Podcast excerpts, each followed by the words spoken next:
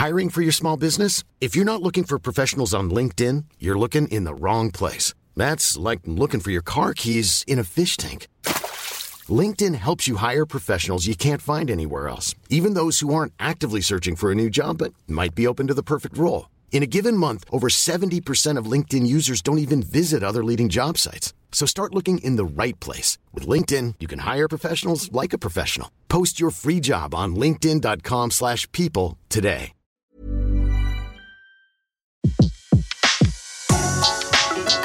Le meilleur de séances radio est maintenant sur We Love Cinéma. Vous écoutez La Grande Séance, l'émission 100% cinéma en live sur Séance Radio. Bonsoir et bienvenue pour cette nouvelle émission. Vous connaissez maintenant euh, toutes nos habitudes. Euh, je vais vous présenter nos jeunes blogueurs qui sont là. Ils sont deux aujourd'hui. Ils ont encore plus de temps pour parler. Antoine Julien pour Mon Cinématographe et Alexis Yomet, Alexis Yomet pour CloneWeb et Filmosphère.com. Mon invité, c'est Pierre Zeni de Ciné Plus et qui est, et c'est pour ça qu'il est là aussi, journaliste pour TV Festival euh, depuis 10 ans pendant le Festival de Cannes. On dit sur euh, internet que c'est le film, le journaliste le plus envié de Cannes. Ça m'étonne pas parce que rien que cette euh, saison, je vous parle pas de toutes les équipes des 21 films en compétition qu'il a rencontrés, mais côté américain et hors compétition en séance spéciale, je vois Spielberg, George Clooney, Jodie Foster, Julia Roberts, Ryan Gosling, Russell Crowe, Mel Gibson, Sean Penn, Charlie Theron ont été ses invités. Alors n'hésitez pas, surtout, à appeler et à poser des questions. Euh, Nicolas, comment on fait d'ailleurs Oui, bonsoir à tous. Donc pour interagir pendant l'émission et demander à notre invité ses anecdotes du festival, vous pouvez le faire sur Twitter Séance Radio hashtag la grande séance ou sur Facebook Séance Radio FR. Voilà pour euh, pour communiquer avec nous, j'ai envie de dire. Alors on va faire les tops et les flops. Vous allez être surpris. Français et américains. On aura évidemment les coups de cœur de nos blogueurs. Euh, niveau événement, euh, on parlera de la quinzaine de réalisateurs que vous pouvez voir à Paris et dans d'autres villes de France et d'Europe d'ailleurs. Et c'est très intéressant de pouvoir voir la quinzaine des réalisateurs en entier, à Paris en tout cas. On parlera de, du Champs-Élysées Festival de notre amie Sophie Dulac. Et puis euh, en débat, vous pouvez intervenir aussi et poser des questions, puisqu'on va se poser la question pourquoi le palmarès a été autant contesté par la critique et moi j'ai des choses à dire contre la critique ah, D'accord. Euh, et puis on aura euh, notre blind test euh, avec quelques grandes répliques cultes du cinéma. Je sais que notamment nos blogueurs sont très forts dans le domaine. Moi je m'en fous, j'ai les réponses. D'accord. On se retrouve dans un instant pour les tops et les flops. La grande séance, le box-office. Alors, le box-office. On va commencer par les Français, on va être un peu chauvin. Euh, comme il y a peu de films français qui sont sortis euh, pendant Cannes, avant et après Cannes, euh, j'ai quand même trouvé que Five, le premier film du jeune Igor Gottesman, est à 713 000 entrées. La dernière fois que je vous en ai parlé, il était à 400 000, donc il a bien continué sa course. Donc bravo, 713 748 entrées. Pour un premier film, pour un coup d'essai, c'est un coup de maître. En revanche, j'étais pas au courant parce que le film est sorti le 11 mai euh, dans la discrétion et malheureusement dans l'indifférence la plus totale. Tout tout de suite sur l'affaire Alimi, la version en tout cas de, de Richard Berry, sortie il y a deux semaines, n'a fait que 14 687 entrées, donc c'est un vrai flop. Côté américain, évidemment, euh, c'est X-Men Apocalypse. Je sais pas, euh, c'est le combienième X-Men. J'ai C'est c'est huitième ou neuvième. Euh, ah déjà, moi je, je peux plus compter. 782 830, c'est pas mal, hein? En 5 jours. Ouais, Oui. ça baisse quand même. Hein. Ça baisse quand Ah même, ouais. mais j'ai rien d'autre côté américain, à part les Kung Fu Panda, mais ça c'est vieux. Et puis dans les flops, euh, nous avons considéré avec notre ami Alain Grasset du Parisien, que j'ai consulté, que The Nice Guys, avec Russell Crowe et Ryan Gosling, qui est sorti quand même au début du Festival de Cannes, n'est qu'à 169 000 entrées. C'est pas extraordinaire. Non, c'est pas très bon. hein. C'est pas extraordinaire. Dans un instant, on se retrouve avec vous, mes chers euh, jeunes blogueurs. La grande séance, l'actu cinéma des blogueurs. Alors Antoine Julien, c'est un film dont j'ai beaucoup entendu parler à Cannes. Il était dans un certain regard. Ceux qui l'ont vu m'ont dit que c'était magnifique. Ça s'appelle La Tortue Rouge de Michael Dudoc de Witt. C'est un film d'animation qui est quasiment sans parole, c'est ça? Racontez-nous. Alors, c'est en effet la révélation de ce festival de Cannes, enfin pour moi en tout cas, et pour euh, un certain nombre euh, de ceux qui ont pu découvrir ce film. Il était en, la section Un certain regard. C'est un premier film d'animation donc de Michael du Doc de Witt, qui s'était fait connaître jusqu'à présent pour ses courts-métrages. Et puis un jour, il reçoit un coup de fil des studios Ghibli et qui lui propose de faire un film. Carrément, les Carrément. studios Ghibli. Euh, il accepte, il se lance donc dans cette histoire d'un naufragé euh, échoué sur une île déserte. Alors le pitch est très simple, hein, il est entouré de crabes, d'oiseaux et de tortues. Euh, c'est comme ça pendant une bonne demi-heure, il essaye de s'évader de cette île. Mais en fait, le film nous raconte le cycle de la vie. Et l'originalité de ce film, une de ses originalités, c'est qu'il est sans aucun dialogue, comme nous le dit au micro euh, le réalisateur Michael Dudoc de Witt. J'avais écrit des phrases entières. Je croyais que c'était essentiel pour la clarté de l'histoire. Ensuite, je, ça sentait pas bon. C'était bizarre. C'était pas intégré. Et j'avais besoin d'aide à ce moment-là. Donc, euh, j'ai eu l'aide de, de co-scénariste, Pascal Ferrand. Et euh, elle a beaucoup travaillé sur beaucoup d'aspects du film, mais entre autres sur le dialogue. Elle a dit on va, on va développer le dialogue plus, on va ajouter plus d'éléments, etc. Alors, on a amené plus de dialogue euh, pour, que ce soit plus clair. Et il fallait passer par là pour ensuite aller dans la direction opposée, de, laisser tomber tout dialogue. C'était une sorte d'évolution. Tu vas dans une direction pour réaliser qu- qu'il faut aller dans l'autre direction. Je crois que notre réalisateur aurait fait quelque chose avec un dialogue très fort, mais moi j'ai senti que l'absence du dialogue serait le plus beau. C'était un défi que j'adorais, qui est grand mais que j'adorais. Oui, Michael euh, du Doc de Witt, je le précise, était au micro de Christophe Narbonne du magazine Première pour nous, pour Séance Radio. Et justement, c'est une grande réussite, euh, c'est cette idée de, de- de cette absence de dialogue, parce que finalement tout passe euh, par l'image. C'est tellement rare aujourd'hui. C'est c'est absolument magnifique. C'est-à-dire, c'est une animation qui mélange à la fois la 3D et le dessin au fusain. Il y a des nuits monochromes dans le film qu'on a, enfin, qui sont à une splendeur absolue. Et, et en plus de ça, il aurait pu tomber dans certains pièges. Et non, le film est très court, il dure 1h20. Et on est en permanence emporté par le film parce qu'il y a un vrai mystère tout Mais il autour, aurait pu autour être de en cette histoire. Très bon, on va y Pourquoi tout à l'heure, hein. mais quand on voit Pourquoi que certains Ah. ont eu cette malchance de l'être, euh, oui, il aurait largement pu, pu l'être, et en plus aurait fait une vraie révélation. On sait que le cinéma d'animation, quand il est au sommet, euh, peut, peut procurer des émotions. Puis vous dites euh, c'est le cycle de la vie, donc ça est universel. il C'est totalement universel et, et, et c'est, je pense pour ça aussi que les studios Ghibli ont été euh, tentés par l'aventure euh, parce que ça rappelle en effet certains films des grands maîtres japonais, euh, notamment Takahata et d'autres. Et, euh, et, et, et en, et en même temps, il y a un mystère tout autour du film euh, parce qu'il y a certaines choses qui sont vraiment très étranges. Et, en même temps, il y a un réalisme, un travail sur le son, un travail sur les décors entre guillemets, un travail sur les bruitages qui fait qu'on est totalement emporté par le film. Il faut vraiment aller le découvrir. Il sort dans peu de temps. Il sort le 29 juin et c'est une vraie révélation. Michael Ludoc de Witt, La Tortue Rouge. Super, moi je vais le voir en projection presse. Mon ami Alexis Yomet, et vous, coup de cœur ou coup de griffe contre Paul Verhoeven? Bah, coup de cœur. Bon, d'accord. Je, je- je sais que Bono n'a, Non, tu pas non, aimé pas, le- pas, c'est pas mauvais, mais j'ai trouvé que c'était faussement sulfureux. Faudra Voilà. revoir. Bah justement, pour moi, pour moi le, là, je vais donc parler du nouveau film de Paul Verhoeven, Elle, qui a été présenté donc en compétition officielle Ouais, Festival c'était de un des derniers qu'on a vu, nous. Voilà, qui a été diffusé donc le, le dernier samedi. Ouais, et samedi. moi, j'ai vraiment, vraiment adoré, puisque pas forcément parce que j'aime le Paul Verhoeven, euh, Total Recall et Robocop, puisque ça n'a rien du tout à voir avec ça. Mais c'est que euh, donc ça faisait euh, 10 ans euh, qu'on n'avait plus trop entendu parler de lui. Il avait fait Black Book en 2006, qui était vraiment bien, mais depuis on avait plus perdu sa, perdu sa trace. Et là, il revient donc en français, en plus, avec acteur français, casting, en plus même l'histoire, il ressemble de, de près ou de loin, donc avec euh, une sorte de thriller, tout ça. Et je ne suis pas du tout d'accord avec toi. Pour moi, c'était pas forcément un film sulfureux, parce que derrière le sulfureux, il y a le côté charnel, le sexe, tout ça. Il y en a, mais c'est plus un film malsain. Un film euh, torturé, tordu, puisque euh, on suit donc Isabelle Huppert qui se fait euh, agresser euh, sexu- sexuellement chez elle et elle va partir à la recherche de son agresseur et il y a toute une histoire qui va tourner avec plein de petits personnages autour et chacun est dans un, un double discours, un il y a un- tout le temps un double jeu, même dans le film. C'est pour ça qu'il y en a certains qui Qui ont ri. qui ont ri et et, notamment à des moments où c'est pas forcément le, le, le cas, puisque évidemment il y a des blagues et tout ça, on est un petit peu dans l'humour de temps en temps, dans l'humour noir à, ce- à certains moments, et des fois on est vraiment dans dans, l'horreur, mais dans le, dans le cruel, dans le dans le sombre au premier degré, et c'est ça que j'adore chez Verhoeven, puisque il ose, il a il a de l'audace, et c'est ce qui manque un petit peu au cinéma français. C'est quand même terrible que à mon avis, le, le meilleur film français de l'année, ce soit un réalisateur néerlandais qui, qui nous fasse la leçon là-dessus, parce que il ose faire des choses qu'on n'oserait pas nous, parce que évidemment, nous, on est pas mal verrouillé au niveau des, des productions, puisque les- la majorité des budgets sont faits grâce aux télévisions qui disent bah ces Ça, ça passera pas à la télé, voilà, ça. ça ça passera pas faut penser aux spectateurs Minuit, euh, de 21h Sur Canal. voilà donc c'est grâce à des réalisateurs comme ça qu'on peut on va dire avancer après j'espère qu'il inspirera d'autres euh, réalisateurs français et comme disait Danton bah, de l'audace encore de l'audace toujours de l'audace Vous l'avez vu, vous? Ah oui, moi j'ai beaucoup aimé et ce que je trouve euh, très fort, c'est que on est tout le temps, euh, on ne sait jamais sur quel pied danser avec Verhoeven. C'est-à-dire qu'on est à la fois dans le rire, dans la farce. euh, il décrypte la, la bourgeoisie très très très bien avec une cruauté très forte et en même temps on est dans quelque chose de beaucoup plus dérangeant et ça Verhoeven le manie euh, formidablement. J'ai beaucoup aimé.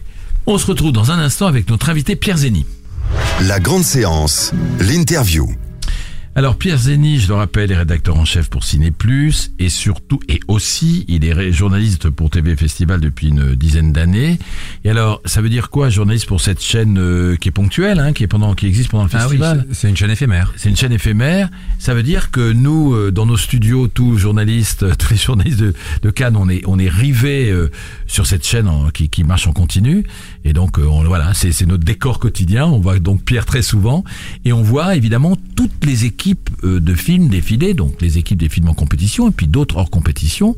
Et c'est passionnant parce que euh, nous, par exemple, euh, sur Europe 1, on va pas à toutes les conférences de presse, on n'y va pas d'ailleurs. On a quelques interviews euh, ponctuelles plutôt euh, des acteurs connus, des acteurs français.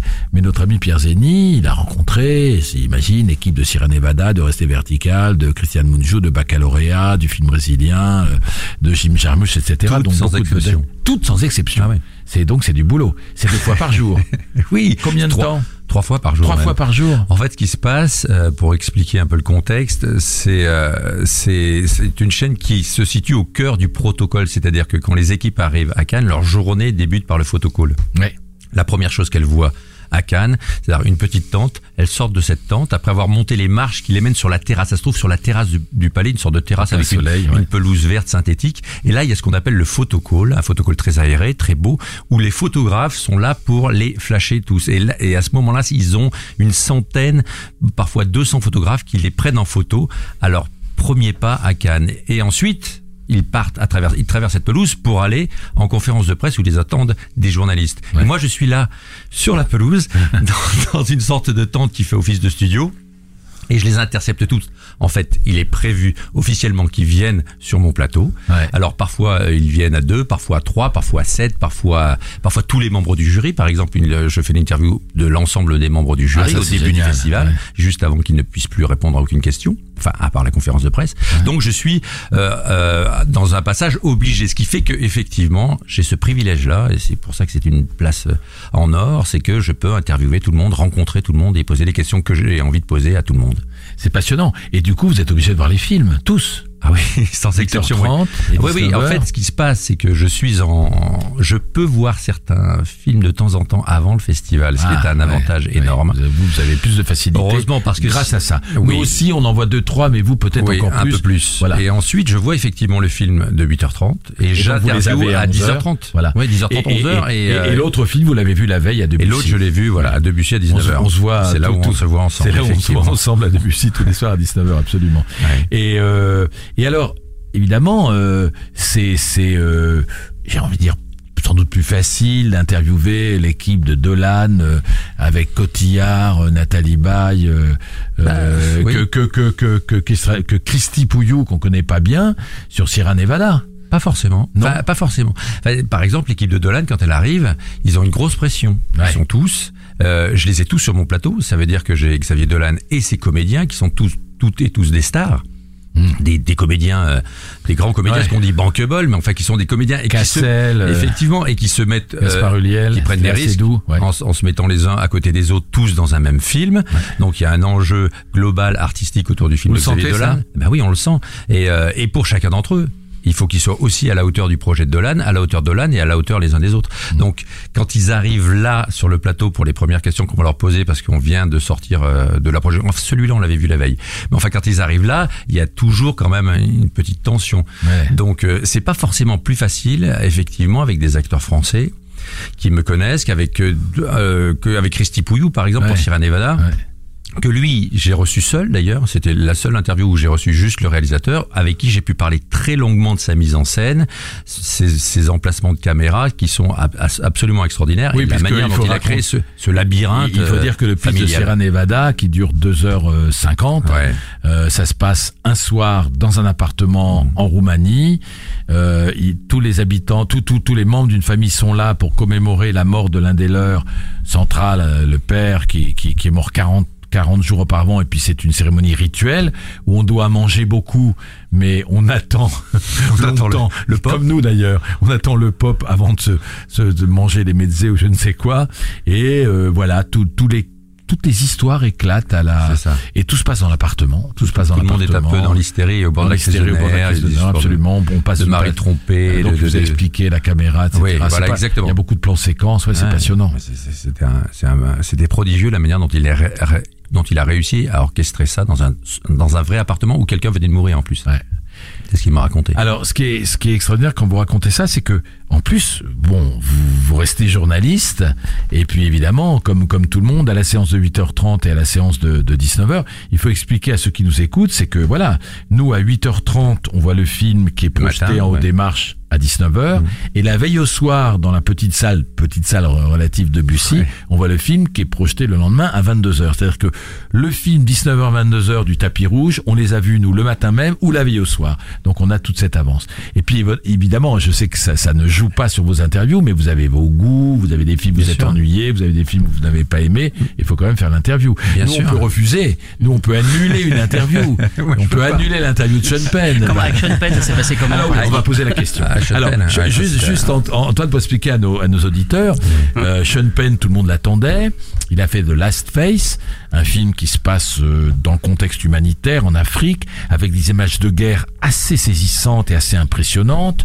Euh, les hélicoptères, euh, les équipes de cinglés, genre Boko Haram, qui mitraillent la foule dans les camps de réfugiés. Enfin, c'est terrible. C'est des images presque de reportage en couleur qui sont saisissantes. Et puis, il a collé là-dessus une histoire d'amour entre deux médecins humanitaires, euh, joués par Javier Bardem et Charlize Theron. Et je sais pas... pourquoi la sauce ne prend pas Parce qu'après tout, je passe le politiquement correct qui consiste à dire que c'est pas bien de comparer un conflit amoureux à un conflit guerrier. Moi, je m'en fous. Quand c'est réussi, c'est réussi. Les grands mélodrames, euh, ça marche. Mais là, euh, pourquoi la sauce ne prend pas? Je ne sais pas. Mais non seulement des gens ont ri à certaines répliques, mais le film a été carrément hué. Le film a été éreinté aux États-Unis aussi, je crois. Et vous, vous avez reçu Sean Penn à quel moment? Ben, juste après, c'est-à-dire qu'il venait de, de découvrir 8h30. sur Twitter, oui, avec ses Ah, équipes. Déjà, oui, parce qu'il y a ce Twitter moment-là, avant, ça il n'y avait pas Twitter ça s'est 20 ans. enflammé complètement sur la toile. Ça a été d'une violence rare quand on a Sur vu la toile. réaction. Ah ouais, c'est avec énormément aussi d'humour, mais alors euh, tout Oui, le monde est à nous convaincre, Et ça, et, et, et ça, ouais, voilà, c'était c'était au-delà de ça. hein. C'était Ouais, très très violent.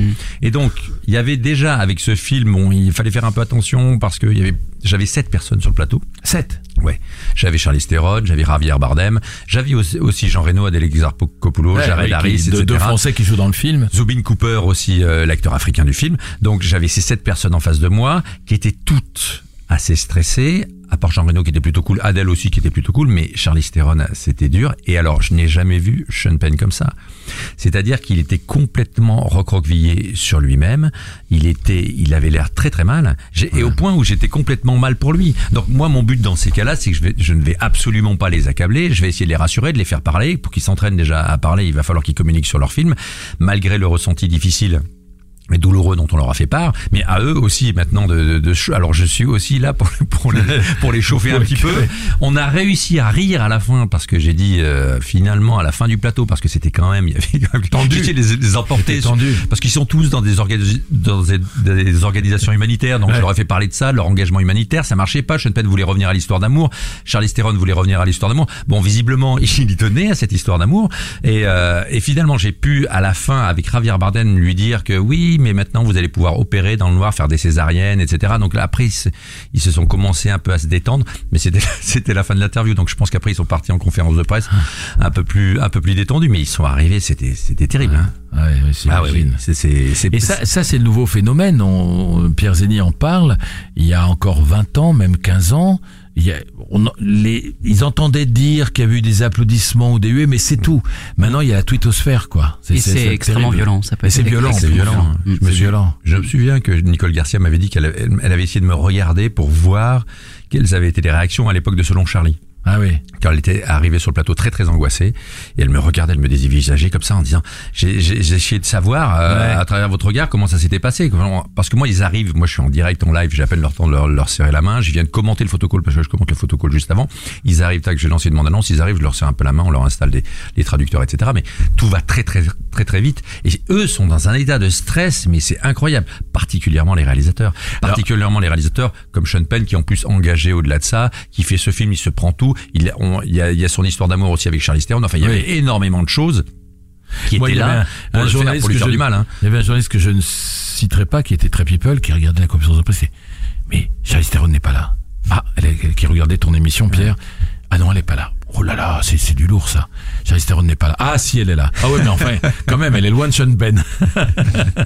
non, mais, elle, non, non, mais elle a défendu le film, elle l'a elle l'a soutenu et même à la fin de la projection, puisqu'on a une caméra qui va filmer les fins de, la- la- de projection, elle est quand même allée le, le saluer. Donc euh, voilà. Ce il y qui, a ce qui est terrible, c'est qu'ils se, ils se prennent ça dans la figure euh, C'est violent. à la fin de 8h30 et ils savent qu'ils ont la projection officielle le Oui, soir. enfin, ils ont fait le film aussi. Ouais, hein, ils ont donc, fait le film.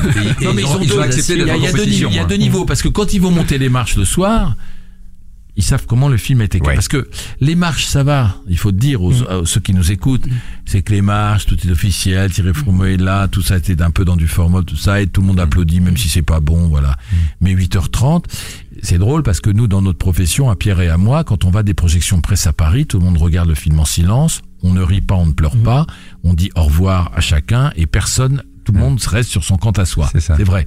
À Cannes non à cash. Cannes, c'est génial parce que dès qu'on sort à 8h30, tout le monde s'engueule. C'est-à-dire qu'on va à nos casiers et tout de suite on dit c'est un chef-d'œuvre. Tu- Attends, on n'a pas vu le même film. tu vois. Et il y a qu'à Cannes parce que c'est une compétition Ouais. et à Cannes il y a la fièvre, il y a les engueulades, il y a les conflits. Il y a la fatigue Moi, je me suis engueulé avec Daniel Attali, euh, je m'engueule avec mes, Ouais. avec Alain Spira, avec mes meilleurs amis parce qu'on n'est jamais d'accord sur tel ou tel film. Mais pourquoi tu peux dire ça Mais si euh, dans, dans le c'est extraordinaire parce que dans le film d'Ashgar Faradi qui s'appelle Le client, on sort de la séance de Debussy et euh, Daniel Attali, pour ne pas la citer, dit parce que dans l'histoire, elle a été violée. Je dis mais, ouais, que- mais je ouais, me souviens, tu, Mais tu m'avais même posé la question. mais tu je dit, eh, mais Pierre, mais oui. toi, tu, tu l'as vu. Mais oui. Moi, je te demande la personne l'a vu violer dans ce film. Ah, mais vous avez pas compris, vous êtes en plein déni. On le montre pas, mais elle a été violée. Mais t'es- où est-ce que tu inventes ça Et puis on s'engueule après. C'est extraordinaire. Alors, vous parliez de, de Nicole Garcia, on va parler des Français. Euh, com- com- comment s'est comportée euh, l'équipe du Dolan? Moi, je l'ai vu chez Ruquier. Euh, Dolan, c'est un petit garçon vachement nerveux. Pendant que Nathalie Baye faisait des compliments sur son travail, il se rongeait les ongles, etc. Comment vous l'avez senti, l'équipe du Dolan? Bah, ils étaient tous un peu ultra angoissés. Ils ont tous leur histoire à- par rapport au film. Mm. Donc euh, surtout euh, Xavier Dolan euh, avait vraiment porté euh, quelque Ouais. chose. Il était, en fait, il venait effectivement. Il avait su que l'acteur, la- l'accueil n'était pas complètement formidable. Il Oui, était, il a il tout de suite su ça. hein. Il a su très vite. Donc ouais. effectivement, lui qui a l'habitude d'avoir une sorte d'unanimité autour de, autour de, notamment après Mommy, Ouais. il s'attendait à quelque chose de plus fort. Euh, moi, j'ai été quand même marqué par son énergie. Il y avait une énergie, mais j'ai vu qu'effectivement d'autres étaient moins réceptifs Absolument. par rapport à par rapport à ce film. Donc il était un peu plus, voilà, il savait pas vraiment s'il allait pouvoir Internet. emporter le, le morceau derrière. Et oui, en il plus lui, il est de cette Moi, quand je l'ai interviewé, je comprends pas parce que le film a été moyennement accueilli, mais pas sifflé, un peu applaudi. Et quand je l'ai interviewé l'après-midi, midi, euh, je sentais qu'il était déjà comme si le film était mal reçu. Je me dis mais où est-ce qu'il a entendu ça? Parce qu'il a vu Internet, quoi. C'est ça, ça va très vite. Ouais, parce qu'il était peut-être pas à- reçu de la manière à la hauteur à laquelle il ouais, l'espérait. c'est tout. C'était qu'avoir deux, deux, c'était très unanime pour Mommy. Il faut, faut Ouais. se souvenir de ce moment-là. Ouais. Euh, et pourtant, il a eu un prix inférieur. Il a eu Oui, le c'est prix ça du jury. Et finalement, on là, reviendra. Ouais, ouais, Là, il a pour moi, c'est un argument que le, pour, pour moi, c'est mon argument fatal que le, que le cru, que le cru était moins. Non, non, mais que le cru était moins bien, parce que on en, on viendra là-dessus. Mais quand il y a deux ans, il a le prix du jury pour Mommy, c'est que on considère qu'il y a encore mieux. Et il y avait un film de festival pseudo intellochiant mais formidable qui était Winter Sleep. Donc Magnifique, enfin. c'est ce que j'ai fait exprès de dire pseudo intellochiant parce que Magnifique, on en parlera tout à l'heure. On en parlera tout à l'heure. C'est typique un film de festival, mais quand les films de festival un peu exigeants atteignent le niveau de qualité de Winter Sleep, ils écrasent un momie. Mais il n'y avait pas ça. Et si Mommy n'a eu que le prix du jury et juste la fin du monde qui est en dessous de Mommy a eu le grand prix du jury, c'est bien que le festival, contrairement à ce que disent certains critiques intello, était quand même un peu faible. Je ferme la parenthèse, on reprend.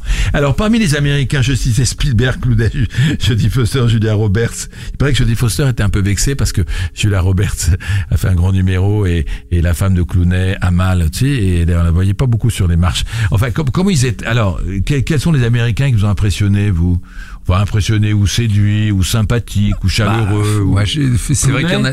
Clooney, ouais. Clooney, est cool. Clooney est très cool. Donc en plus, euh, il a eu la gentillesse de remarquer que j'avais les cheveux qui crissionnaient un peu comme je suis maintenant, donc ça va. C'est-à-dire que c'est effectivement ça Ah, traduisait le fait que je suis. C'est bien que D'un c'est seul bien on est là. comparé à Clooney, Ça- hein. C'est oui, voilà, c'est bon pour le, le narcissisme personnel. Mais euh, non, Clooney, c'est un type adorable. En interview, vous, l'avez rencontré. Ouais, il, il est gentil, il est généreux. Il aide, il soutient. Si à un moment donné on peut être un peu en difficulté ou pour X ou Y raison avec quelqu'un d'autre, je les avais reçus une fois. Ils étaient 13 euh, les Ocean, euh, Ocean's Eleven, 12 ouais. ou le, 12, ou le, ouais, ou le 12. 11. Ils étaient venus à 13 sur le plateau. Donc là, c'était un peu compliqué. Il y avait quand même Brad Pitt, George Clooney, Matt Damon, etc. Et lui, il m'avait quand même soutenu dans, mon, dans ma bagarre contre, contre ces 13 mecs américains qui étaient prêts en découdre et qui, qui étaient, qui, qui, ça y allait vite avec, Ah, allait avec la vanne. Et lui, il a, il a été, non, lui, lui, Ouais, c'est ça. Il, permet de faire en sorte que ça marche et qu'on s'en sorte euh, avec dignité. Il est bienveillant. Il est très bienveillant. Donc euh, c'est agréable de le revoir, c'est agréable de le revoir à Cannes, surtout avec Julia Roberts qui était là pour une première à Cannes. Très très euh, très investi aussi autour de ce film Julia euh, avec euh, bah, avec Jodie Foster qui parle en français en plus. Bon, Ah voilà. oui, ça, Euh, les. Américains, c'est-à-dire que quand ils sont sur des films qui, où il n'y a pas trop d'enjeux, où c'est quand même hors compétition, où ils sont un peu plus un peu plus relax, ça marche plus facilement. On est voilà, on est on est plus à l'aise finalement avec eux parce qu'ils ont vraiment l'habitude de ça. Ça- C'est différent quand on est en compétition, hein, parce que quand on est en Mais compétition, par Spielberg, il doit être impressionnant quand même. Spielberg, il, il- il est impressionnant, mais il est tellement gentil, Spielberg. C'est vrai Mais oui, il est tellement gentil. euh, c'est quelqu'un qui a, qui a Un regard bien élevé. hyper doux, non mais qui a un regard en plus bienveillant, qui a un regard doux. Euh, c'est quelqu'un qui vous écoute, euh, qui c'est quelqu'un qui répond exactement à la question que vous lui posez, qui vous suit quand vous voulez l'emmener quelque part. Il, il, il, il pose pas de problème, il ne dit jamais non. Enfin, il y a beaucoup de gens qu'on interview qui commencent par dire non, même si après ils avancent avec vous. Mais au départ, c'est toujours non. Lui, Spielberg, il vous suit. Il accepte de qu'on parle avec la, la petite fille qui était là. J'ai posé beaucoup de questions à la petite. C'était intéressant. J'avais un panel d'acteurs, mais moi, ce qui m'intéressait, c'est cette petite fille face à Spielberg. C'était pour le Est-ce bon qu'elle gros aimait ses géant, films? Voilà, le bon gros géant. Donc, mais lui, non, mais bien sûr, je me, je me souviens une fois, mais ça, c'était avoir reçu Spielberg, George Lucas et Harrison Ford. C'était pour Harrison Ford. Il y avait Kate Blanchett aussi sur le plateau. Et à la fin, je lui disais, j'avais dit à Harrison Ford, mais vous vous rendez compte, vous êtes là avec Lucas, avec Spielberg, moi-même, je ne me rendais pas compte, je me posais même la question à moi-même. Je dis, mais c'est quand même, vous êtes dans la légende, on est dans la légende. Et là, Harrison Ford me dit, mais vous pouvez pas savoir la chance que j'ai eue dans ma vie. Et il s'était mis à pleurer. Et je me souviens, si, et je me souviens, on, s'était, on s'était relevé avec Lucas à la fin de l'interview. Et, euh, et Lucas m'avait donné un coup d'épaule et s'était tourné vers Spielberg. Il me dit, mais je crois qu'il pleure vraiment. et c'était vrai. Et moi, je m'étais retrouvé avec Spielberg, Lucas, euh, Harrison Ford dans l'arme. Quelle blanchette aussi. Hein. Et Donc, Mel, il y a des, y a des beaux. Gibson, il s'est un peu calmé parce qu'il a, il a, il a été tourmenté à un moment, hein, ça, ça va beaucoup mieux. sa carrière. ouais. Non, ça va beaucoup mieux. Et là, il a répondu euh, vraiment à mes questions. Euh, en plus, euh, il a pris le temps d'y répondre. Il m'a pas renvoyé non plus. Je lui posais des questions sur son métier. Il a, il a répondu aux questions. Il était là. Il était bien là. Non, non, il a joué le jeu. Non, ça s'est vraiment très bien passé cette année. Antoine, Oui, juste une petite question. Est-ce qu'il y a un protocole? C'est-à-dire, est-ce qu'ils sont obligés de passer par votre micro, euh, Spielberg, tout ce dont vous, vous venez de parler, ou euh, ils peuvent euh, s'échapper? Ou Est-ce que c'est très réglementé? C'est très réglementé. Mm. Et euh, donc, ils peuvent. Euh, effectivement, euh, je crois qu'une fois Sam Shepard n'est pas venu sur le plateau. Alors ils peuvent refuser de venir sur le plateau et dire bon ben non, on va envoyer que le réalisateur et tel autre acteur, etc. il y a quelqu'un qui vient du film. Mais il y a toujours quelqu'un qui vient du film, ça c'est obligatoire. Donc ça c'est ça c'est c'est pour ça que c'est c'est bien parce que ça c'est ça avait été une volonté de tirer de tirer Frémaux et Gilles Jacob au départ et aujourd'hui c'est la même volonté pour Pierre Lescure. C'est de créer cet espace-là avant la conférence de presse un peu plus convivial où tout le monde échange entre eux, où ils peuvent échanger entre eux. Le but aussi, c'est quand on en a plusieurs, c'est que je peux pas poser exactement les mêmes questions qu'on poserait à un réalisateur. C'est obligé de les faire parler sur leur travail ensemble. J'aime bien quand ça prend quoi. Il y a quelque chose qui se passe, il y a des échanges entre eux et c'est ça. Donc oui, ils sont obligés de, de, de, de passer, mais euh, mais ils sont obligés comme ils sont pas obligés euh, pour le protocole aussi. À un moment donné, euh, voilà, euh, Jean-Luc Godard par exemple n'est pas venu. À mon grand regret, par exemple. Il n'a fait qu'Adjani- que la conférence de Ah. presse, voilà. Adjani avait refusé la, la conférence de presse à l'époque et d'ailleurs les, les photographes avaient, ils nous racontaient ça, Serge Arnal, qu'on avait invité, avait, avait posé leur- leurs appareils par terre. Alors est-ce qu'il y a une, voilà, les, sur les Français, sur le, euh, est-ce qu'il y a une équipe qui, qui vous a séduit côté français? Comment ça s'est passé avec Alain Guéraudy qui a, qui a un film assez, euh, assez, assez choquant, assez déstabilisant quand même. Mais si justement, Rester vertical. Il, il ressemble un peu à son film, c'est-à-dire qu'il est, il est très cash, il est très Il est normal, très, très il, il- voilà, il parle. Il a l'accent du midi. Il dit ce Alain qu'il pense. Ouais. très, cla- très clairement, Alain Guiraudy, il y a, pas de problème, il a, il a pas de filtre. Donc c'est quelqu'un de, de tranquille par rapport à, à son cinéma, qui a fait un parcours assez incroyable, un cinéaste du Sud-Ouest petit à petit, qui se retrouve là en compétition officielle après l'inconnu du lac. Donc lui, au contraire, il, je crois qu'il savourait vraiment ce moment-là. Il était heureux d'être là. Donc il est, il, est- il est tranquille. Là, il est comme euh, comme vous et moi, quoi. Il répond aux questions qu'on lui pose et euh, sans Alors, problème. euh, je, je voudrais juste qu'on dise un dernier mot, et puis on va recontinuer, on va évidemment poursuivre sur le Festival de Cannes tout à l'heure dans la discussion. Euh, Ken Loach, parce que c'est lui qui a eu la Palme d'Or. Comment il a été? Il a, il va sur ses quatre, il va avoir 80 ans en juin. Euh, comment il a été? Un bon client euh, Ken Loach, ça fait je l'ai reçu de nombreuses fois. Ouais. Donc là, on était sorti du film la veille. Moi, j'avais craqué devant son film. Globalement, je suis assez raccord. Daniel Blake. Ouais, moi, Daniel Blake, j'avais vraiment craqué au moment d'une scène qui nous ramène à quelque chose de de- d'essentiel. Pour moi, que c'était un peu comme un film de Chaplin. On avait l'impression de revenir dans un Ouais. siècle, euh, 100 ans en arrière, pratiquement, quoi. Euh, Il y, a, y a une scène du film qui est La banque de violence absolue dans la banque alimentaire où on parle de la faim. pleure, et, hein. et- mais moi, c'était malgré fort, moi. hein. C'est-à-dire Ouais, qu'à un moment donné, ouais. il y a comme cette boîte Ouais. de conserve qui, qui s'ouvre, moi, je me suis ouvert aussi et c'est parti mais tout tout le monde. Moi, dès que je raconte la scène, je pleure, donc je n'arrive pas à la raconter. Et donc, je me suis retrouvé face à lui, euh, qui est déjà quelqu'un qui a des choses à dire, parce qu'il a envie de des choses. Des choses on l'a vu lors de la cérémonie. C'est quelqu'un qui a des choses à dire, qui est passionné par par euh, par son métier, mais aussi par par ce qu'il a envie de dire. Et c'est un bon client. Ken Loach. Et donc évidemment, je lui ai posé des questions sur cette scène, comment il l'avait écrite. Et en fait, c'est Paul Laverty, son scénariste, qui l'avait déjà écrite au scénario. Elle était déjà là, la scène. Parce que moi, je me suis dit, pas possible ce truc-là, ils l'ont improvisé. Hmm. Cette femme qui d'un coup perd toute sa dignité comme ça, alors qu'elle elle a tenu, elle a tenu, puis d'un seul coup ça, ça craque. Et, euh, et donc lui, voilà, on a parlé de ça. Il était très heureux parce que j'étais un peu le premier à lui parler de ça, de cette scène. Donc il était très heureux d'en parler. Il me dit ah c'est bien que, que cette scène et voilà. Donc avec lui évidemment. Euh, pff, il m'avait annoncé de, de, de- quand même deux ans avant qu'il allait qu'il allait prendre sa retraite. Ouais. Alors, on avait été, on parlait avec lui, on parle foot. Il m'a amené Cantona une fois euh, pour euh, pour Eric là. Euh, le King for Euh, Eric. le King for Eric, merci. King for Eric. Exactement. Euh, donc voilà, Cannes c'est aussi un endroit où j'ai pu interviewer des gens comme Maradona. Il se passe aussi des choses. Alors, dernière question, Al ouais. Gore aussi une fois. Dernière question avant qu'on avant qu'on se retrouve pour la discussion, Pierre Zény. Euh, ce rythme-là, comme comme pour nous aussi, c'est fatigant, euh, c'est c'est éreintant parce que euh, se lever à 7 heures pour aller à la séance de 8h30, vous avez la tension Ouais. de ces équipes de films que Des vous directs, en ouais. faites deux ou trois, Trois par, par jour. cette hein. année, il y en avait Et beaucoup, après, il y a ouais. le il y a le truc de 19h. Bon, Ouais. vous, vous avez rien d'autre à faire quand même. Vous avez pas d'interview à part. euh, Non, j'avais des petites interventions Plus sur télé quand même à faire le matin à 7 heures. Ça, c'est Donc c'est épuisant. Et vous en êtes, et vous en êtes euh, à 17e jour, Ouais. et les otages de Cannes n'ont toujours pas été libérés. Voilà. si heureusement, heureusement. On se retrouve dans un instant.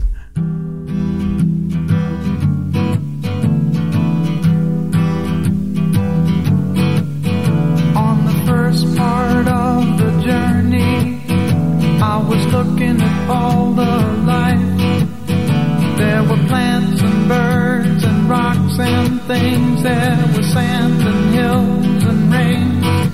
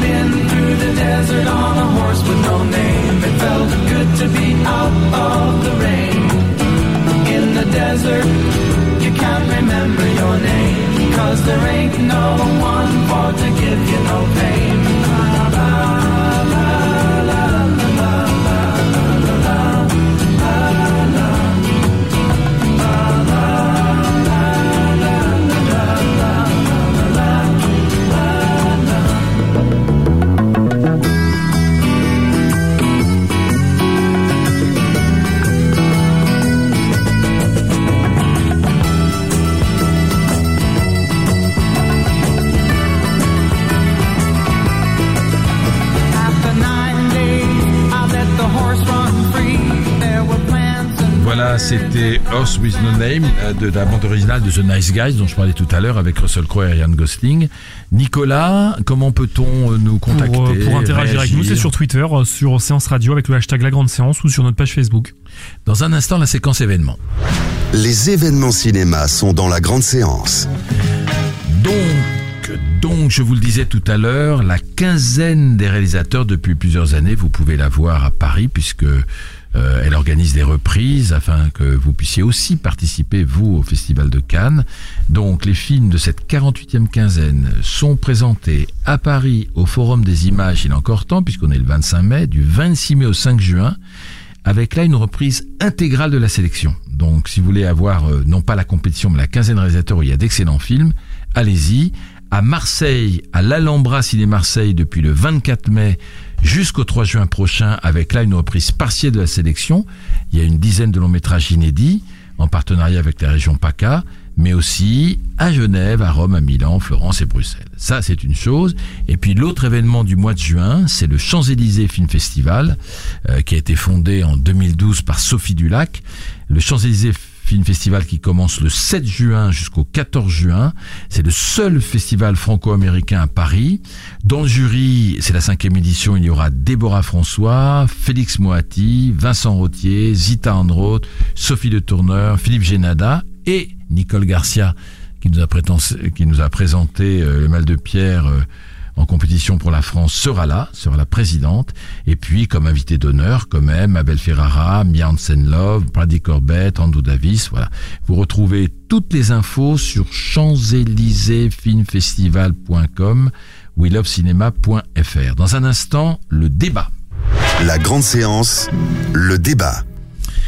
Le débat donc, c'est simple, on va pas juste commenter le palmarès, on va commenter les commentaires. Pourquoi?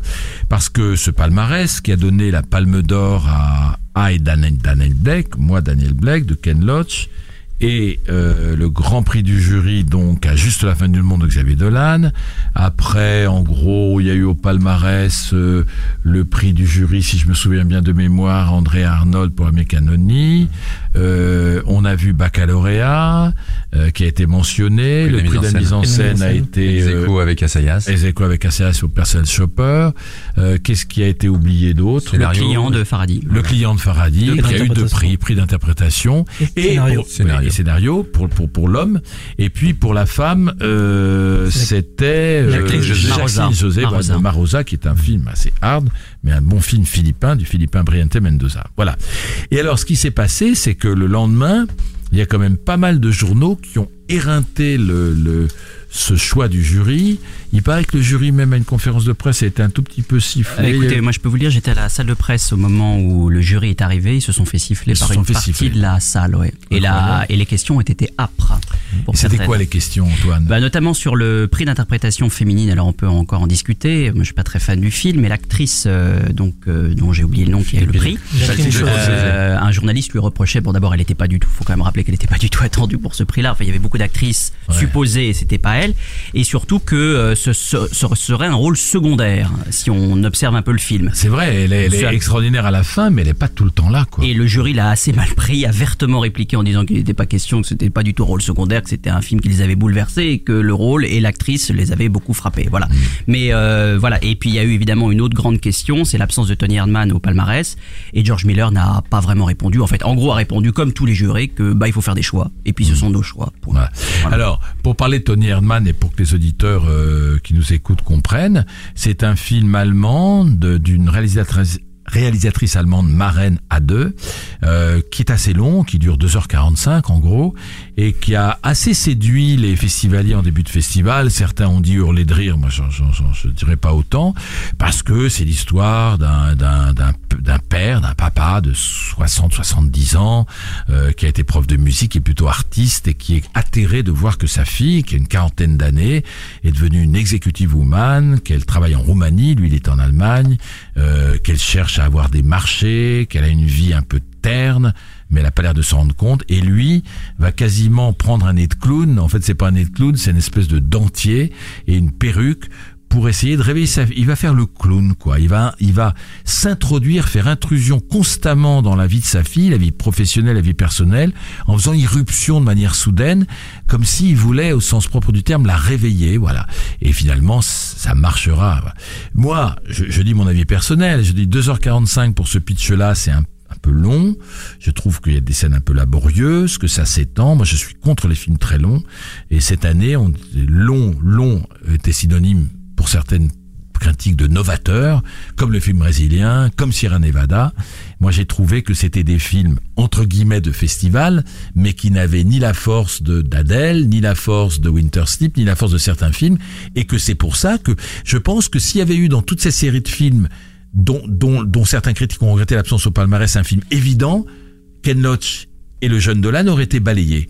Et, si Winter Sleep avait été là cette année, ils auraient été balayés. Si Mommy avait été là cette année, si Timbuktu avait été là cette année, et, je me suis amusé à prendre pas mal de films qui n'ont pas eu la Palme d'Or, y compris Un Prophète. Je pense que si Un Prophète avait là cette année, ça se trouve, il a eu la Palme d'Or. Donc, moi, je pense que c'était pas aussi bon, mais j'ai entendu quand même des discussions, je citerai pas, des, des, des, critiques haut de gamme, que je respecte beaucoup, qui disent oui, tu comprends, Bruno, il y avait des films novateurs, et euh, ils ne sont pas le palmarès, alors que Ken Loach est classique, et même Libération, pour ne pas les citer, a dit un brûlot pépère. Je sais pas comment un brûlot peut être pépère, et c'est assez fou, parce que Ken Loach, c'est du cinéma pur, c'est un choc, c'est émouvant, c'est fabriqué, le cinéma, c'est forcément une, une, contraction de la vie, une transfiguration de la vie, la vie en mieux et, et ou la vie en pire quand on doit annoncer quelque chose, mais c'est pas forcément une tranche de vie. Enfin, moi, c'est mon avis. Oui, mais il faut, il faut, dire un truc sur Tony Hanman. Tony c'est que c'est vraiment, d'abord, on n'a jamais autant ri de, de enfin, en tout cas pour ma part, ça a été vraiment une surprise énorme. Personne n'attendait ce film. Hein. Il faut quand même juste savoir que le film à la oui. dernière minute a été inséré en compétition. Mmh. Il devait être à l'origine à un certain regard et je pense que Thierry Frémaux a eu le nez creux là-dessus.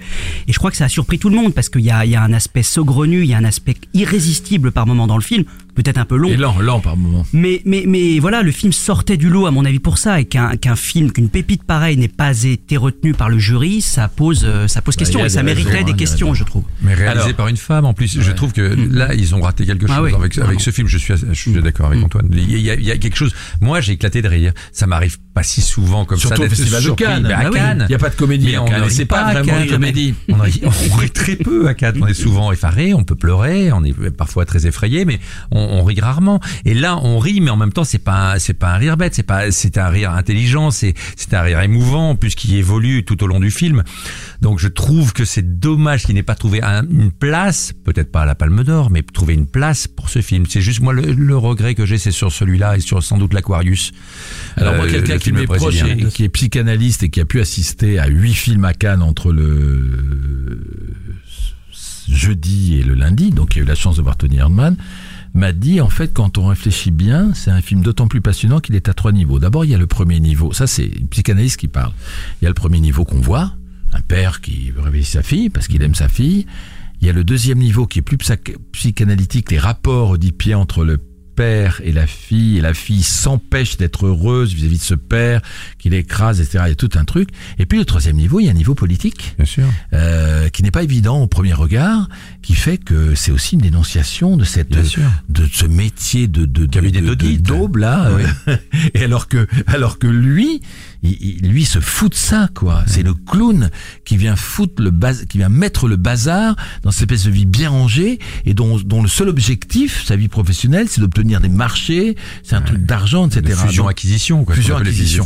C'est vrai qu'il y a c'est la, c'est la fantaisie pardon c'est la fantaisie d'un homme qui va contaminer sa fille aussi. C'est ça que j'ai oui, trouvé génial. Oui. Alors sans trop révéler le film, il y a quand même une séquence de fin qui est assez extraordinaire. Enfin, ouais. moi, j'ai été. Euh, il y a une soirée aussi. Une, voilà, ouais, je parle une, un, un, brunch, une un sorte brunch. de brunch, on un dit brunch pas plus. Où, mais... voilà, où finalement, euh, la, la, tenue vestimentaire compte mmh. beaucoup et ce n'est pas forcément celle qui était prévue au départ. Et là, franchement, c'est vraiment. Pierre Zény, et puis vous pouvez réagir aussi, Alexis et Antoine. Euh, Est-ce que c'est en dehors de ça, de cet oubli entre guillemets, est-ce que c'est un bon palmarès? Est-ce que vous êtes d'accord sur les critiques acerbes euh, de certains de nos confrères? Moi, je pense que le souci de base, c'est la compétition, en tout cas la sélection. En tout cas, parce que la sélection de la compétition, euh, par rapport à l'an dernier, moi je compare par rapport à celle de l'an dernier, euh, là on n'avait aucun premier film, tous les premiers films étaient mis en certains regards, pourtant on en avait sept. Donc là on avait euh, que des deuxième, troisième films, et là on avait aussi beaucoup de films d'habitués. Et donc quand on parle d'habitués, bah Almodovar, Ken Loach, tout ça, mais pour le coup ils avaient sorti on va dire de bons films. Moi j'ai beaucoup aimé Julieta. Et euh, là, juste dans la compétition officielle, il y avait plus de la moitié où c'était des personnes qui étaient déjà venues au moins Oui. plus- au moins trois quatre fois. Oui, mais ça, ça arrive Euh, s'ils sont bons. Mais là, ils sont pas forcément bons. bons. Voilà. Qu'est-ce que vous Moi, moi, je pense franchement. Je encore une fois, je redonne cet exemple. Une demi-douzaine de films qui ont été à Cannes depuis dix ans, qui n'ont pas eu la Palme d'Or, l'auraient eu là. Donc c'est bien, c'est bien que c'est bien Vous moyen. vous engagez, on, on ne sait pas en fait. Ça, ben, non, On peut mais savoir. regarde, il y, a- il y a eu Timbuktu. Il n'était pas plus lumineux que tout ce qu'on a vu. Mommy. Oui, mais il n'a rien eu. Je sais bien. C'est ça. Est-ce que Mais c'est ça que c'était je déjà un véritable scandale que Timbuktu Oui, n'ait oui, rien mais justement, je prends Timbuktu qui n'a rien et qui, dans le cru un peu mineur de cette année, aurait eu quelque chose. Mommy, était un très beau film, a le prix du jury et aujourd'hui, ils sont obligés de donner le grand prix du jury à Dolan, faute de mieux. Est faute de mieux. Alors Bah, là, c'est c'est dites, parce non, que bah, Park a Chan-wook, c'était pas faute de mieux. Euh, Il y avait certains films qui étaient, à mon avis, tout à fait Bah valables. alors, alors, attendez, ils connaissent le cinéma, alors comment expliquer ça? Le, le, le, le, le jury C'est éminemment subjectif en même Bah ouais, temps. mais enfin, les ils sont- ils sont neufs. quel- quel- quel Ils sont neufs, il y a quand même des, des épées là-dedans, il y a quand même des bons, non? C'est que chacun des films qui ont été choisis, finalement, ce sont des films où il y a, au cœur du film, il y a un problème moral. C'est-à-dire que chacun de ces films-là pose une question un peu morale de rapport au monde. Le héros est souvent confronté à des, à des choix moraux par rapport à la corruption, par rapport à, par rapport au, à- au monde, à la, comment garder sa dignité pour le Ken Loach, et- etc. Donc il y a, il y a un choix très euh, rigoureux euh, du jury, choisissant aussi des gens qui ont, qui ont exploré justement ces questions-là, ce rapport-là, avec des mises en scène qui sont pas complètement novatrices. Mais c'est vrai que ce, ce problème, même, même pour la famille. Mais moi, je vais, être, je vais être un peu dur, Antoine. Il y a aussi un choix de cinéma. Quand, quand, quand notre ami Ken Loach fait un film qui parle de la vie, qui parle de, de démunis, qui parle de la société aujourd'hui, qui le fait en 1h40, c'est un exercice de cinéma. C'est du bon cinéma, fort, choc, boum. Il a déjà quand, fait. Quand, quand, quand notre ami Dolan, oui, mais on s'en fout si c'est bon. Ah bah, quand notre ami, mais- quand notre ami Dolan, on n'est pas là pour faire que de la nouveauté. Quand notre ami Dolan fait un film en 1h37, me dites, moi, je suis d'accord que c'était intéressant, Tony Erdmann, baccalauréat et, et. Sierra Nevada, mais c'était pas parfait. Win, je, je suis d'accord avec vous pour dire que Win the Sleep c'est génial, mais ni baccalauréat, ni Tony Erdmann, ni ni euh, ni Sierra Nevada, ce sont des films intéressants passionnants, mais pas totalement réussis parce que c'est long, c'est lent, c'est laborieux. Il y a des scènes, je veux bien qu'ils fassent le clown, mais qu'est-ce Winter Sleep, c'était aussi long et lent, mais c'était Ah, magnifique aussi. C'était long et lent. Ah, c'est pas pareil, c'est mais, pas pareil. Mais juste, il faut trouver un film, pas qui fasse consensus et qui ne fasse pas l'unanimité, mais qui fasse consensus. Le jury, il est face à ce problème-là. Si un film comme Tony Hardman n'a pas plu à certains membres forts du jury, il n'arrivera pas à, à être là au palmarès. Ouais. La, problém- la problématique, elle est là. C'est-à-dire qu'après, c'est qui a aimé quel film et parfois, il y a des films, d'autres films qui vont arriver parce que plusieurs jurés vont se dire bon bah finalement celui-là il Oui. nous réunit plus ou moins Voilà, tous. c'est C'est peut-être pas, c'est- ça peut c'est être pas le film qui va Ça- marquer voilà. le plus Voilà. la croisette et la on n'est compétition. pas d'accord sur celui-là, on n'est pas d'accord sur c'est celui-là. consensuel, quoi. C'est un choix consensuel. C'est- Voilà, c'est un choix qui réunit un peu ou plus consensuel ou un choix que l'ensemble du jury peut défendre. Voilà. Mais ce qu'on peut juste regretter, c'est qu'il y ait une couleur de cinéma dans tout ce palmarès. C'est-à-dire qu'il y a- il y, a des bons films là-dedans. Moi, j'aime par exemple beaucoup le film de Christian Mungiu, mais je trouve qu'il y a une couleur de, de- de cinéma. Et c'est dommage que le cinéma visuel, le- le- le- la, la forme. Par moi, j'aime pas du tout, par exemple, le film de Nicolas Winding Refn, mais quelque part, j'aurais voulu que George Miller, le réalisateur de Mad Max, quand même, prime un film comme ça, ou Park Chan-wook, ce sont des cinéastes qui quand même interrogent et renouvellent la forme. Et je trouve que c'est dommage que le festival soit et le, et les- le monde du jury soit passé à côté. Je suis assez d'accord avec toi, Antoine, parce que en plus, c'est ce que nous avait dit Desplechin au moment de l'interview. Euh, Desplechin, je me souviens, m'avait dit, il y a deux films, deux réalisateurs qui sont là dans le jury, qui ont marqué, qui, qui tracent une sorte d'avenir pour le pour le pour le cinéma. C'est Laszlo Nemes, donc le fils de Saul de l'année dernière, et euh, George Miller Oui. pour euh, le Mad Max Fury Road. Et c'est vrai que ces deux films avaient, nous avaient fait un, un effet mais incroyable. Mad Max, il avait été en compétition, il aurait sans doute- il se serait retrouvé au palmarès, je ne sais pas d'où, mais il se serait retrouvé. C'est le, le fils de Saul, ça avait été aussi un choc incroyable. J'avais mis moi deux jours à, à m'en remettre de ce film. Et c'est vrai qu'on pouvait s'attendre quand même, c'est là où je vous rejoins, à quelque chose, à, à un palmarès qui souligne aussi des, films avec un impact visuel très très fort. Alors après, moi, le Park Chan-wook, je suis un peu moins, un peu Ah. resté à côté, mais, euh, voilà. pour souvent, souvent, jury, ils choisissent des films qui sont complètement antagoniques à leur cinéma parce que c'est un cinéma qu'ils n'arrivent pas à faire. Et bah, par exemple, je pense à David Cronenberg qui avait couronné Rosetta, Mhm. des frères Dardenne, qui est comp- qui n'a rien à voir avec son cinéma. Donc souvent, c'est c'est un peu ça parce que il- il- comment dire, il, euh, comment dire, il célèbre un cinéma que eux n'arrivent pas à faire. Moi, je suis pas tout à, tout à fait d'accord avec Antoine parce que c'est comme si Antoine, tu, tu, tu disais que euh, voilà, il y a, y, a, y a quelque chose de nouveau dans Nicolas Winding Refn parce qu'il y a des images, etc. Moi, un film, c'est un tout. Euh, je, je trouve ça un peu dommage que qu'il y ait une divorce de plus en plus entre le grand public et Cannes. Je trouve que le Ken Loach, il rassemble quelque chose qui n'est pas en dessous de la ceinture. C'est c'est un propos haut de gamme. euh, c'est un propos actuel. C'est bien fait. C'est condensé. C'est émouvant. C'est choc.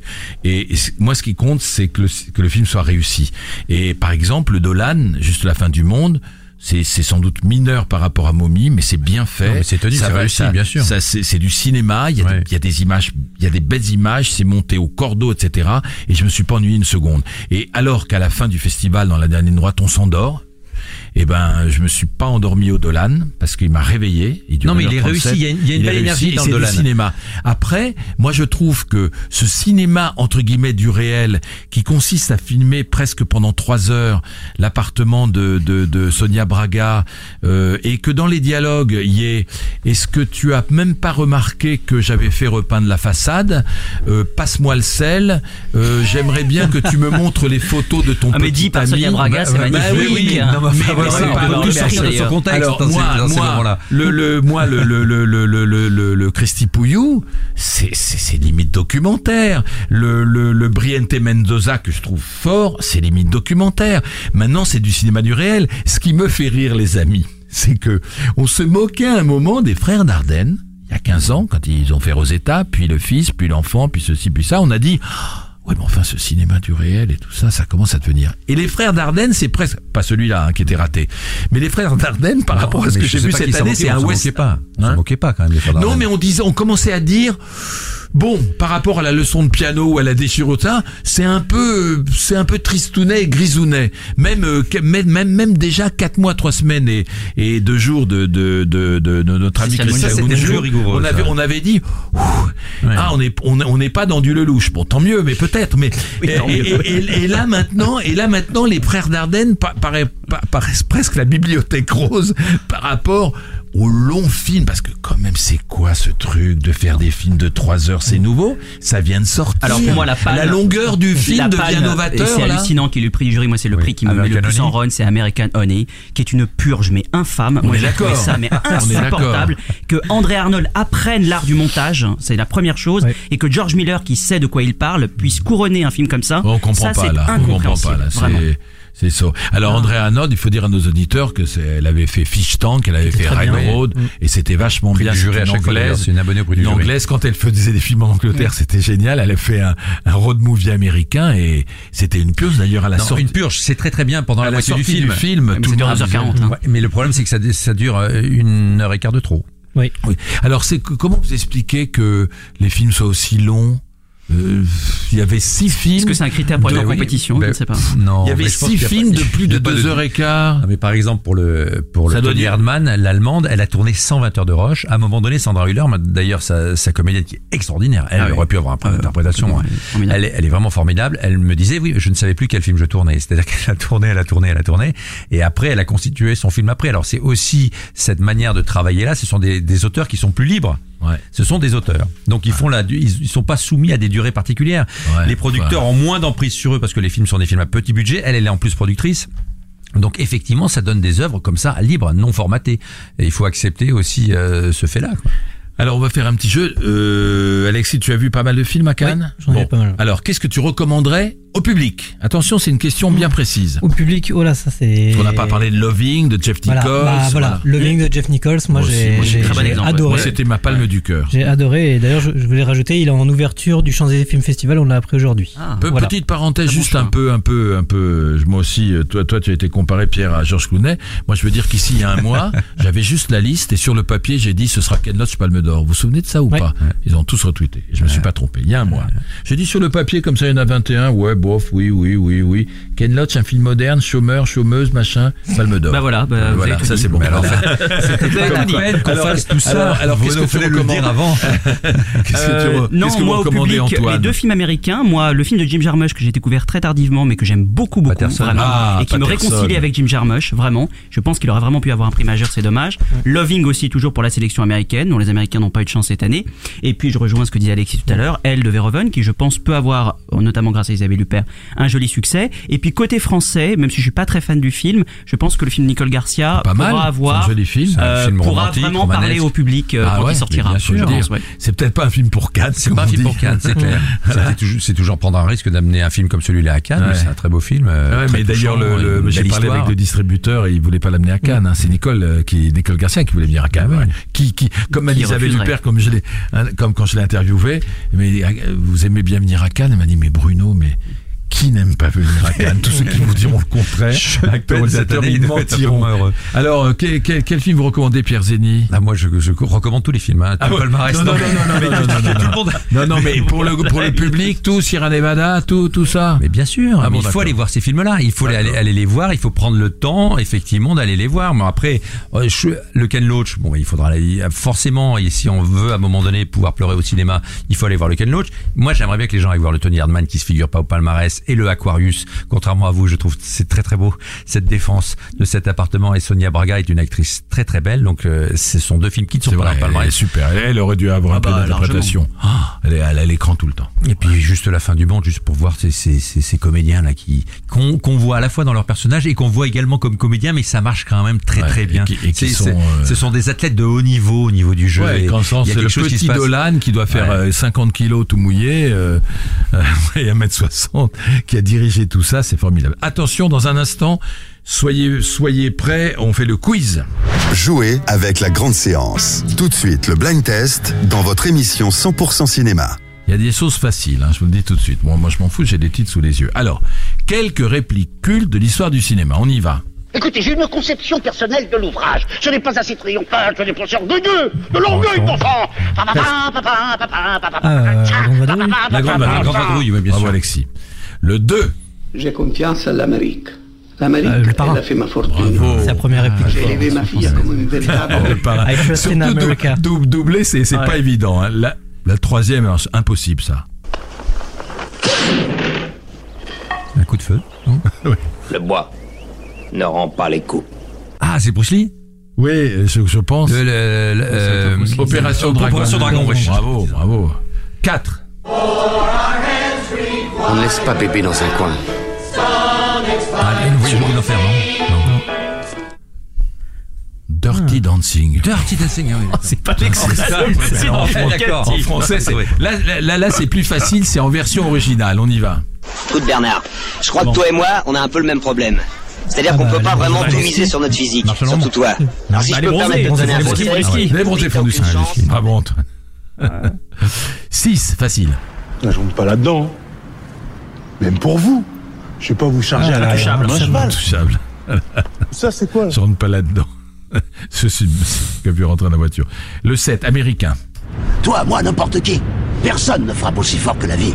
C'est pas d'être Ah bah, un bon cogneur. Rocky, ça. Non Rocky Balboa. L'important, c'est de se Bravo. faire cogner. Ah, oh, un grand classique, formidable. 8. Écoute, ma bonne Suzanne, t'es une épouse modèle. Mais si t'as que des qualités, et physiquement t'es resté comme je pouvais l'espérer, c'est le bonheur rangé dans une armoire. Et tu vois, même si c'était à refaire, C'est Suzanne moi, je crois que je ma t'épouserais de nouveau. Mais tu m'emmerdes. Ah, c'est en hiver Un sage en hiver, bravo, de ouais. Verneuil. Ouais, Ouais, Henri ouais. Verneuil. Et là où Gabin et Belmondo se rencontrent pour la première fois dans la vie et au cinéma. Euh, un film, je, je préfère préciser, un film américain doublé, le 9. Allô, y a personne au bout du fil Ah bah, retour au futur. réfléchir, Oh. Réfléchir, McFly. Incroyable. et encore un film américain grand classique doublé. Oh, Ashley, Ashley, je vous aime. Ashley. Ashley. Ah oui, c'est Scarlett. Ashley, vous devant, Et là, les devant. jeunes, ils sont moins Ashley. Hein. C'est incroyable. hein. Ils sont moins autant d'emportement. Demain est un autre jour, absolument. Bah, dans un instant, on se retrouve pour conclure. C'est pas comme Michel Blanc dans Les Bronzés. La grande séance, l'émission 100% cinéma de Séance Radio. Bon, alors moi, ma question à Pierre Zény, ma dernière question, est-ce que vous aurez un bon souvenir de ce festival de Cannes? À chaque fois, j'imagine toujours un bon souvenir? Ah ouais, non mais un, ma- un magnifique souvenir. hein. Ouais. Un magnifique souvenir. Euh, j'ai. On avait dit paillettes et il y en avait. Ouais, mais les paillettes, moi je les vois pas. Ouais, hein. ouais. Moi, Bah, je vois vous juste des belles stars, Non, même, mais hein. je vois des belles stars. Je vois des belles stars, et surtout, il y arrive à toujours un moment où je décolle un petit peu émotionnellement, etc. Et je suis un peu dans le cinéma, autour du cinéma. Enfin bref. Des fêtes a- le soir, non Non, jamais. Je peux pas. Ah Non, vous couchez comme sinon, nous je à tiens 1h pas. du matin Ah non, sans, je- ouais, je juste pour pas. dîner, vous après, on se relève à hein. 7 heures, Ouais, 6 faut heures pas. parfois, donc euh, on peut pas. Voilà, bah, pas de fête, hein. Ça, c'est parce que les grandes fêtes hein. canoises, c'est pas mal. Ouais, ah ouais, c'est dommage. Mais nous, on est Il y en a moins maintenant. Il y en a moins et on est moins Ah, qu'est-ce que c'est beau, j'en ai, j'en ai Vous, eu vous fait. pouvez être invité partout, d'après moi, hein, si vous voulez. hein. Euh, Nicolas, vous nous rappelez le positionnement de l'émission? Oui, bah pour suivre toute l'actualité de la radio et du cinéma, c'est sur euh, Twitter Séance Radio et sur Facebook Séance Radio FR. Bon, merci Nicolas, merci Pierre d'avoir accepté d'être nos invités ah bah, après votre 17e jour euh, du Festival de Cannes. Euh, La, la prochaine séance, bah, dans 15 jours, comme d'habitude, on se retrouvera, on aura une autre actualité. Il y a pas mal de films qui vont sortir parce que ça s'est calmé un peu un peu pendant Cannes et puis je vous rappelle euh, les supports interactifs donc euh, hashtag la grande séance plus podcast sur séanceradio.com on se retrouve euh, à la moitié du mois de juin et on parlera sans doute aussi du Champs-Élysées Festival de notre amie Sophie Dulac à bientôt C'était La Grande Séance, l'émission live 100% cinéma. Retrouvez Bruno Kras et toute son équipe sur Séance Radio par BNP Paribas. Retrouvez l'ensemble des contenus séances radio proposés par We Love Cinéma sur tous vos agrégateurs de podcasts.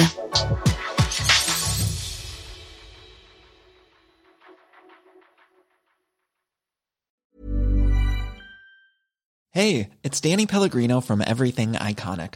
Ready to upgrade your style game without blowing your budget? Check out Quince. They've got all the good stuff shirts and polos, activewear, and fine leather goods, all at 50 to 80% less than other high end brands. And the best part? They're all about safe, ethical, and responsible manufacturing. Get that luxury vibe without the luxury price tag. Hit up quince.com slash upgrade for free shipping and 365 day returns on your next order. That's quince.com slash upgrade.